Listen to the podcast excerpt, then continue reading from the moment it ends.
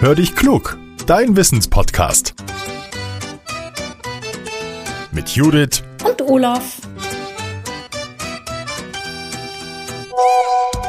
Ah, eine Sprachnachricht von Judith. Na, mal hören, was er will. Hallo Olaf. Du weißt ja, bei uns in Bremerhaven, da gibt es richtig viel Wasser. Ja, und manchmal sehe ich da Schaum am Ufer. Ne? Wenn die Wellen so heranschwappen, schäumt es. Und ich frage mich dann immer, wo rührt das her? Weißt du die Antwort?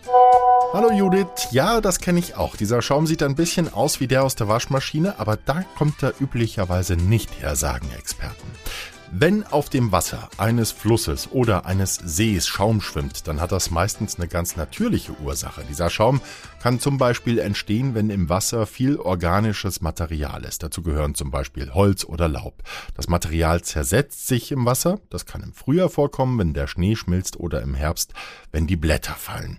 Der Schaum kann auch entstehen, wenn es lange Zeit sehr trocken war und es dann regnet. Oder die Nähe zu Mooren spielt eine Rolle. Wenn es heftig regnet, können da sogenannte Huminstoffe ausgeschwemmt werden. Das sind chemische Verbindungen, die entstehen aus den Resten von abgestorbenen Lebewesen. Häufig hat der Schaum dann so eine braune Farbe. Auch Wasserpflanzen oder Algen können dafür sorgen, dass eine Schaumkrone entsteht. Die geben dann Eiweißstoffe ab, die mit dafür verantwortlich sind. Manchmal sorgt aber auch der Mensch für solchen Schaum. So kann es sein, dass der Schaum in Regenbogenfarben schillert und nach Waschmittel oder Parfüm riecht. Auch nach Jauche kann es müffeln. In diesen Fällen ist dann Abwasser oder Gülle in den Fluss oder den See geleitet worden und das ist nicht gut.